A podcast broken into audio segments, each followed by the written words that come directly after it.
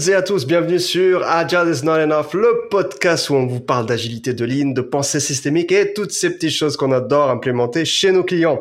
Je suis Jalil, le doc de Reactive, accompagné de mon compère de toujours Val. Comment ça va? Yo yo yo, ça revient de vacances, je suis au top du top. Ah, ça se sent, mon Val, ça se Et sent. toi, ça va mondial Au top, au top. J'ai fait euh, Rome il y a pas longtemps, j'ai fait le Jura il y a, il y a- il y a pas encore moins longtemps. Ça fait du bien. Le mec est complètement jetlagué. Mais carrément, j'ai changé de time zone 15 fois. Tu te Oh là là là là, c'est terrible. Bref. Allez, on a le plaisir aujourd'hui de recevoir un super coach agile, Clément. Clément qui va nous parler d'un sujet qui, je suis sûr, va évoquer beaucoup de choses chez nos auditeurs. La prise en compte des émotions, un tabou. Clément, j'ai dit t'es coach agile. T'as un truc qui te définit, c'est que tu cherches non seulement l'efficacité dans le delivery en tant que coach, donc delivery du produit, mais aussi l'épanouissement des équipes, car tu considères que le vont de pair, qui me semble absolument sensé. Euh, c'est sans doute lié à ton double bagage, d'après ce que tu dis, c'est que tu es non seulement un agiliste aguerri, mais en plus tu es un accompagnant en développement personnel. Est-ce que tu souhaites ajouter quelque chose? Hello, oui, bonjour, euh, bonjour Jalil, le doc. euh, salut Val, je suis très content moi aussi de vous retrouver.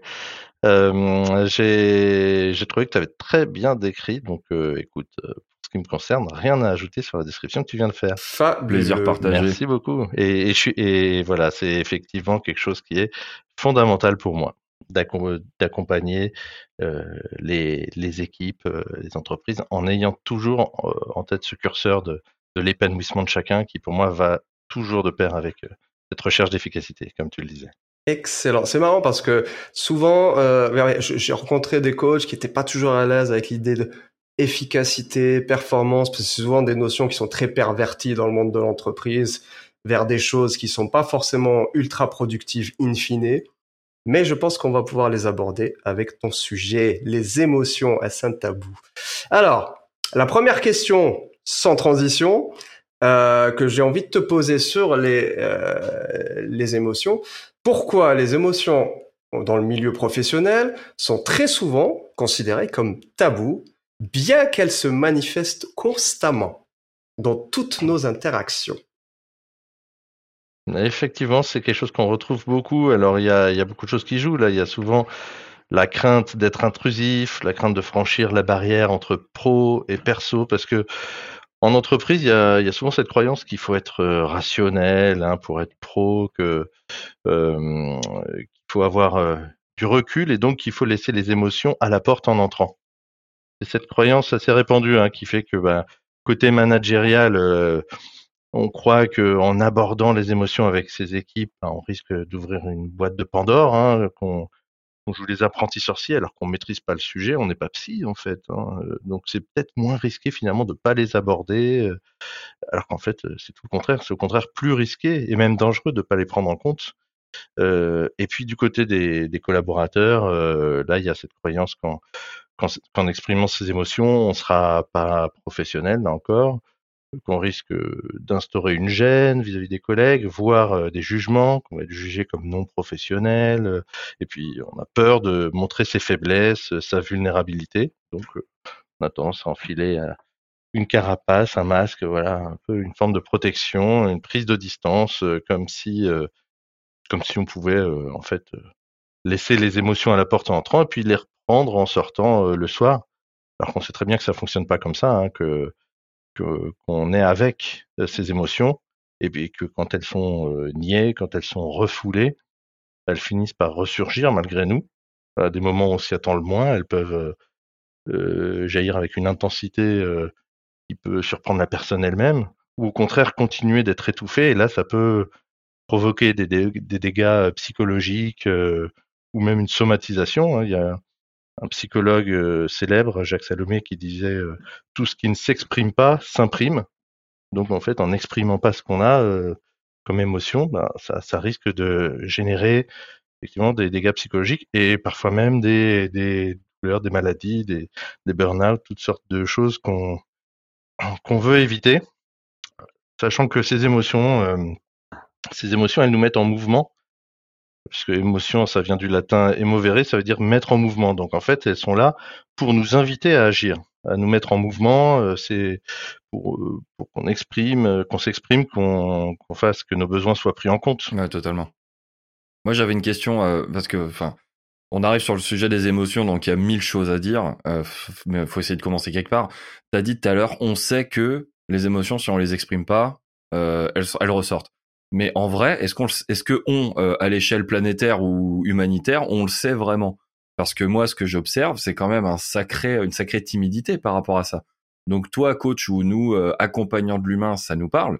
Mais globalement, est-ce que est-ce que c'est vraiment le cas qu'on sait que les émotions euh, sont quelque chose qu'il faut prendre en compte? Aujourd'hui Tu as raison de définir ce on quand je disais on, on le sait très bien, c'est vrai que nous, Bah oui. entre nous, on le sait très bien, mais que c'est pas conscientisé chez tout le monde. Il y a, cette croyance et c'est ce que je disais quand euh, quand on dit oh là là c'est moins risqué euh, de pas les aborder, c'est vraiment ne pas avoir conscience euh, de tous ces effets euh, néfastes, de ne pas donner la place à l'expression de- des émotions justement. Et en même temps, c'est dans la construction personnelle de chaque personne aussi. Il y en a, tu vas tu vas les mettre face à leurs émotions ou tu vas les dire de leur prendre en compte. Ils vont te, ils vont te regarder déjà comme euh, très bizarrement. Et puis surtout, ça va être tellement refoulé de base que, tu vois, enfin, on peut dérouler C'est tellement un naturel. truc, euh, ouais, c'est pas naturel Mm. du tout. Et C'est donc, dans le milieu du travail, Mm. c'est encore moins naturel. Le monde du travail s'est construit sur, euh, sur les émotions, c'est à la maison et le travail, c'est au boulot, quoi. Enfin, Bah c'est- écoute, euh, tu vois, il y a une expression toute américaine qui peut- peut-être va changer, évoluer euh, à l'époque actuelle, mais it's only business. There's nothing personal. Tu vois, c'est-à-dire qu'on laisse les émotions personnelles entre guillemets à la maison, comme tu dis Val, et, au boulot, tu c'est business, donc tu restes soi-disant rationnel, machin. Ouais, mais il y a cette grande croyance que nos décisions sont fondées uniquement sur un raisonnement rationnel, argumenté, machin. Et moi, ce que j'aime dire à chaque fois, c'est qu'on adore rationaliser. Ça, on fait ça très bien. On trouve tous les arguments pour justifier nos actions, nos, nos comportements. Euh, mais l'autre, c'est un abruti, mais ceci, mais cela. C'est tellement facile de justifier ça comme ça. Par contre, une analyse rationnelle, c'est complètement autre chose. Alors, Clem, pour rebondir encore plus loin sur ce que tu dis, il y a une chose qui est importante pour les entreprises, pour les organisations en général, c'est l'idée de la productivité des employés. Et ça, on en entend parler énormément. OK? Et il y a énormément d'initiatives, en tout cas dans les grandes organisations, ça c'est sûr, euh, autour de l'amélioration des conditions de travail. Alors la question, c'est comment la prise en compte des émotions permet d'aboutir à cette amélioration de la productivité, de l'environnement, de, de, de travail, ainsi de suite. Bah, écoute, pour, euh, pour répondre à la question, il faut aussi déjà commencer par avoir en tête euh, en quoi la non prise en compte de ces émotions peut au contraire euh, contribuer à empirer les choses, hein, puisque ça va de pair. On, on, voit très bien de nombreux effets néfastes d'émotions refoulées ou niées. Ça peut être les burn-out. On sait que quand une personne fait un burn-out, c'est terrible, c'est vraiment une tragédie pour elle, mais c'est aussi très très dur pour les équipes.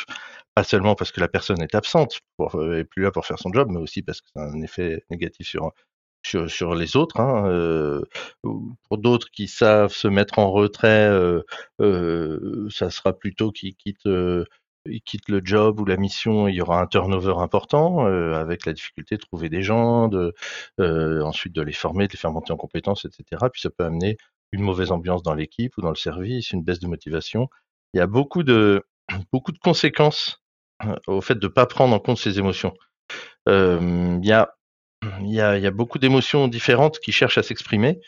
Il y en a une qui, à mon sens, en tout cas d'après ce que j'ai pu constater, il y en a une qui me semble être la plus fréquente en entreprise, c'est la peur. Il y a beaucoup de peur de pas être à la hauteur, de pas assurer, de de pas euh, donner satisfaction, de pas être maintenu à son poste, etc. De se faire blâmer. Et euh, exactement.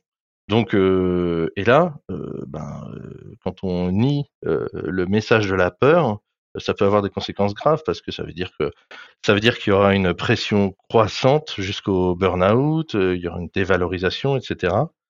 Euh, pourquoi Parce qu'il n'y a pas de limite à, la charge mentale, à la charge de travail, qu'il y a du jugement sur soi-même, parce qu'on a une crainte de demander de l'aide, d'afficher ses faiblesses, on n'a pas de prise de recul. Donc euh, tout ça, c'est très néfaste, alors qu'à la base, la peur, elle vient avertir d'un danger. Elle indique que je me sens pas en sécurité, que j'ai besoin d'être rassuré, protégé. Elle m'invite à être prudent, à prendre des précautions avant d'agir. Donc à la base, il faut bien avoir conscience que cette émotion est saine, comme toutes les émotions d'ailleurs. Donc euh, elle vient délivrer un message qu'il est important d'entendre. Par contre, euh, le fait de ne pas tenir compte de ces avertissements pour euh, rectifier la situation, là, ça devient dangereux. si je cite un exemple, mettons que j'ai la conviction que proposer une manière agile de travailler ensemble, ça apportera du positif à tous les niveaux mais que si je le propose, euh, peut-être j'entraînerai pas l'adhésion des collègues, des managers, je risque d'être jugé négativement, peut-être j'ai peur pour, mon poste, pour ma place, etc. Et ça va peut-être m'amener à laisser perdurer une forme de fonctionnement qui peut être toxique pour moi, euh, voire pour mes collègues et tous les autres.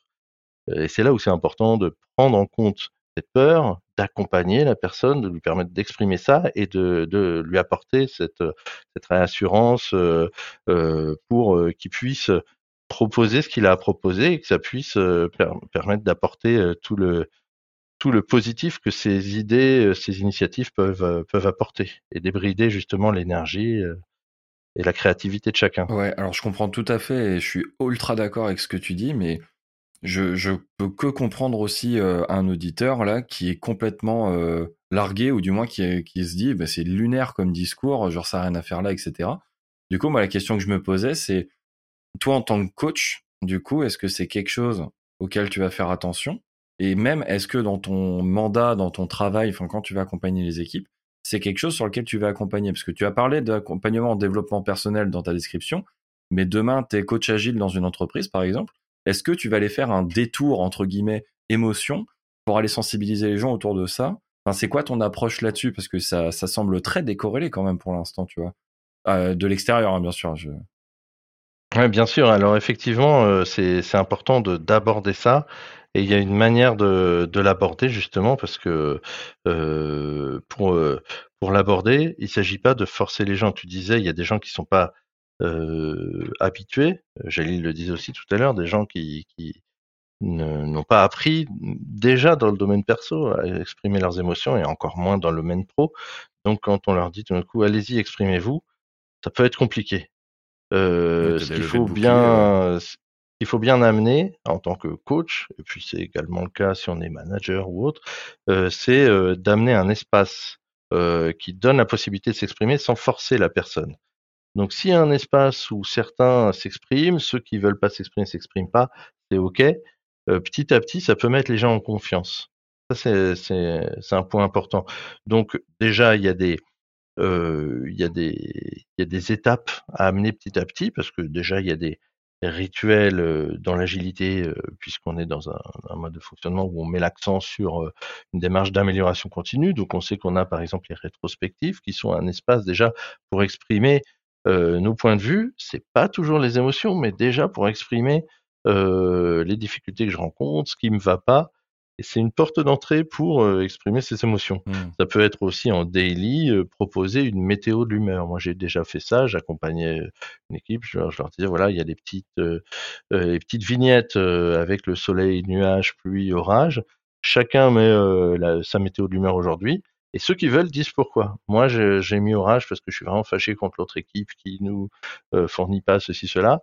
Un autre va dire, moi, je mets pluie, et, et c'est tout. Il va pas dire pourquoi. Il n'a pas envie d'exprimer ses émotions, et c'est ok. Et peut-être qu'au bout d'un moment, au bout d'une semaine, un mois, euh, un certain temps, à force de voir d'autres s'exprimer, la personne qui était un peu plus timide, elle va se sentir à l'aise pour s'exprimer. Mmh. Et donc, euh, ça va, ça va venir petit à petit que ce soit dans les rétros, les délits, je le disais, ou même dans des points un peu informels, ça peut être dans des ateliers, il y a plusieurs formes pour ça. Et ce qui est pas mal aussi, en tout cas moi j'ai souvent fait quand j'accompagnais les équipes en tant que Scrum Master, typiquement c'était de modéliser. Ça c'est très important pour moi, j'exprimais moi-même mes propres émotions, faut pas dire bah vas-y à toi exprime tes émotions. Mmh. Non, moi j'exprime mes émotions si tu veux exprimer toi qui vois, mais moi en tout cas je vais exprimer les miennes et en général, ça a souvent été très bien perçu. J'ai exprimé euh, en toute transparence mes peurs, euh, euh, ce qui me mettait en colère ou ce qui me rendait triste. Et ça, ça aide vraiment les, les gens à se sentir à l'aise et à se livrer à leur Ouais, tu crées, tu crées cet environnement de sécurité psychologique qu'on a déjà évoqué dans d'autres épisodes, qui permet aux gens de finalement atteindre un, un moi plus authentique, puisqu'ils finissent par exprimer ce qu'ils ressentent réellement avant que ça explose. Parce qu'il y en a qui, généralement, enfin, tu vois, j'en ai vu, qui explosent euh, dans une réunion pour un truc comme ça, parce qu'ils ont cumulé, cumulé, comme tu disais tout à l'heure, euh, jusqu'à jusqu'à l'éruption finale euh, volcanique. Et, ça, c'est rarement très ni positif. Ça, a rarement un impact productif au final. Donc toi, ce que tu décris, c'est vraiment une façon de mettre en place un environnement qui leur permet de progressivement, de manière itérative, on va dire ça comme ça, euh, de, de, de livrer, se- apprendre à, en gros, non, j'allais dire se libérer de leurs émotions. euh, Se livrer, déjà. Se livrer sur ses émotions, c'est déjà un grand pas. Ouais, ouais, totalement. Totalement. Effectivement, et ça, tu as raison, ça peut, euh, ça peut jaillir, ça peut. Alors euh, là, je parlais de la peur, euh, ça peut être la colère, ça peut être la tristesse. On sait que la tristesse, par exemple, c'est une émotion qui, qui, qui cherche à créer du lien. Euh, ça, c'est- ça invite à chercher du réconfort, du soutien, de l'apaisement dans une situation où on subit un perte, une manque, euh, on subit une perte, un manque. Donc, euh, ben, euh, naturellement, une personne qui est triste, elle amène ses proches à s'intéresser à elle, à lui accorder de l'attention. Mais si son message, justement, n'est pas pris en compte par la personne qui ressent cette émotion, ben, il y a un risque de dépression et puis, au contraire, d'isolement, justement. Bien sûr, et puis là, on rentre Euh, dans les besoins euh, psychologiques, on rentre dans les, dans les degrés de stress. Parce Voilà. que pareil, Doc, il a parlé des émotions négatives, mais le- il y a- je suis en train de lire un bouquin en ce moment qui parle d'une notion très intéressante, mais quand tu, les, quand tu l'entends, tu te dis bah oui, mais bien sûr, mais en même temps qui est pas du tout ancré dans les esprits, c'est qu'on parle d'émotions négatives, mais en fait, elles ont rien de négatif, parce que comme tu le dis, c'est des émotions qui sont là pour nous apporter un message. Ouais, c'est pour Et on a cette Pardon, Pardon, euh, on, non, vas-y, on a cette croyance de, de se dire euh, on doit virer les émotions négatives et cultiver les positives alors que ça n'a aucun sens. En c'est fait, exactement pour ça que je voulais dire. euh, J'ai dit, je veux pas envie de dire négatif parce qu'elles sont pas négatives. C'est comme tu Ah disais, bah oui, Clem, voilà. c'est un signal. Elle nous indique quelque chose. C'est une information à traiter au final. Totalement. Euh, donc, donc non, non, euh, on est raccord carrément. C'est quoi le bouquin, Val? Peut-être que ça intéressera les auditeurs. Euh, le bouquin s'appelle euh, La lumière rentre. la blessure est l'endroit par lequel entre euh, La la, lumière. lumière. Ah, et c'est d'un psychologue qui s'appelle Moussa Nabati, si je dis pas de bêtises. Je te le reconfirmerai. Extrêmement intéressant. Excellent. Et c'est exactement ça. Les émotions, elles sont là pour délivrer un message. Euh, ce que je disais tout à l'heure, pour nous mettre en mouvement. On a, on a besoin d'aller vers quelque chose et elles viennent exprimer quelque chose de sain. À la base, les émotions sont saines et heureusement qu'elles sont là. Euh, là, tu parlais de jaillissement tout à l'heure, bah, la- typiquement la colère. La colère, c'est quoi? C'est elle vient poser des limites. Elle vient m'indiquer Hmm. que mes besoins, mes valeurs sont pas respectés. Donc, elle m'invite à mettre des limites, à dire non, à faire respecter mes besoins, à faire changer ce qui me convient pas. Donc, elle est saine dans une certaine mesure, parce que à l'inverse, mettons que une personne accepte tout et n'importe quoi, elle accepte de passer ses convictions sous silence euh, et même de se faire marcher dessus. euh, Bon, bah, on sait qu'elle elle peut finir en dépression, que c'est bon pour personne, ni pour elle, euh, euh, ni pour les autres, ni pour l'entreprise en global. Enfin, ça servira à personne, ce sera du perdant-perdant. Mais si c'est le contraire, si la colère s'exprime en excès, voilà, euh, elle peut faire des dégâts euh, difficilement réparables. Hein, la, la réconciliation avec des collègues peut être compromise, euh, il peut y avoir la réputation d'une personne avec qui il n'est pas possible de travailler sereinement. Moi, je me souviens, euh, j'ai une expérience euh, qui m'a marqué. Je- on a tous rencontré des collègues plus ou moins colériques, mais je me souviens en particulier d'une mission que j'étais où il y avait un collègue qui, dès qu'une demande lui était faite, il se mettait dans une colère euh, foudroyante et il se sentait finalement remis en cause personnellement. C'était comme si on l'attaquait personnellement dès qu'on on lui faisait la moindre remarque. Ou, et ben, du coup, cette euh, colère excessive et même euh, explosive, hein, j'ai envie de dire, ça, bah, ça crée un environnement de travail dégradé pour tous les collègues parce que les collègues, qu'est-ce qu'ils vont faire? Ils vont chercher à trouver des solutions sans passer par cette personne pour pas se confronter à sa colère. Et ça va générer des difficultés. Ça peut générer un surcroît de travail pour euh, chacun pour, trouver justement ces chemins détournés. Ça peut amener à une solution dégradée si c'était vraiment cette personne qui était la mieux qualifiée pour traiter le sujet, etc. Donc les effets négatifs, ils sont pour la personne, mais ils sont aussi euh, pour tous les autres autour, pour le service, pour l'entreprise au global. Donc ne pas du tout prendre en compte les émotions Euh, chercher à les étouffer, à ne jamais se mettre en colère, c'est négatif. Trop se mettre en colère, enfin trop, c'est pas qu'on se met trop en colère, c'est qu'on n'avait pas peut-être l'espace sécurisé pour l'exprimer et du coup on la contient jusqu'à ce qu'elle explose. Euh, ça va pas fonctionner non plus. D'où l'importance, on en parlait à l'instant, de cet espace justement de sécurité psychologique où on puisse se livrer, où on puisse se confier euh, pour déposer ce qu'il y a à déposer, puis pour ensemble voir comment cheminer, comment euh, faire mieux ensemble. Donc, si je résume un peu, et n'hésitez pas à, intervenir, euh, en gros, la, première étape, c'est déjà de reconnaître l'émotion qui nous anime, déjà, savoir ce que c'est. Est-ce que c'est de la peur, de la colère, de l'anxiété, je ne sais pas. Euh, donc une fois qu'elle est identifiée, qu'est-ce qu'on en fait? On l'exprime ou on l'exprime pas? Alors euh, oui et non, j'ai envie de dire, soit on peut déjà commencer, on peut commencer par voir euh, qu'est-ce que je ressens exactement et quel type d'émotion c'est, et ensuite chercher à l'exprimer. Mais on peut aussi ne pas être très au clair sur ce que je ressens. Je ressens un bouillonnement, moi j'ai besoin de m'exprimer, et avoir un interlocuteur qui, en nous écoutant, en nous permettant de nous exprimer, euh, va, va nous permettre aussi de finir par comprendre qu'en fait, l'émotion qu'il y avait derrière, c'était la colère, la tristesse, la peur, etc. Parfois, tant qu'on ne sait pas exprimer, on n'arrive pas encore à identifier quelle émotion. Donc déjà, on, est, presque à la thérapie là, hein, parce que y en a beaucoup. Je, sais qu'il y en a beaucoup qui peuvent nous entendre, nous écouter et qui se disent mais euh, ça c'est le travail d'un d'un psy et j'ai pas envie d'aller voir un psy. Et enfin c'est ok, hein, on n'est pas dans le jugement, mais mais c'est normal d'avoir des réactions comme ça. Ce serait normal. J'en profite du coup. J'en profite du coup pour faire un pour faire un petit placement de process comme là-dessus et notamment à à l'attention des managers, mais pour n'importe qui personnellement, euh, ça peut aider. Euh, le, la process communication, si vous avez une formation qui propose ça dans votre catalogue interne ou quoi, prenez-la. C'est incroyable à quel point ça vous aide à vous comprendre et à comprendre les relations avec les autres. Et j'en profite pour faire un énorme big up à notre ami euh, Julien Coquinos. C'est grâce à lui que j'ai découvert ça et merci beaucoup Poto, ça a changé ma vie et, euh, et vraiment, c'est c'est nécessaire euh, aujourd'hui dans le monde de l'entreprise parce qu'on atteint la limite justement de ce sujet du podcast. Voilà, c'était mon petit euh, ma petite parenthèse sur sur ça. Très bien. Merci très pour ça. Très très bien. Alors mon Clem, j'ai une dernière question pour toi. Hein euh, en gros, si, les, si une entreprise ou une organisation décide de, ok, non seulement reconnaître les émotions, mais à aider leurs employés à les gérer, euh, intégrer tout, tout, tout, cela dans leur culture d'entreprise. Quelles sont les, les, les, difficultés ou les challenges euh, qu'elles risquent de rencontrer, selon toi? Alors, euh, ça rejoint un peu ce qu'on disait au début, c'est-à-dire qu'il y a cette croyance que c'est pas le domaine de l'entreprise et que c'est pas son rôle d'aborder mmh ça, donc il risque d'y avoir une fermeture de certains, en tout cas, à aborder euh, les émotions.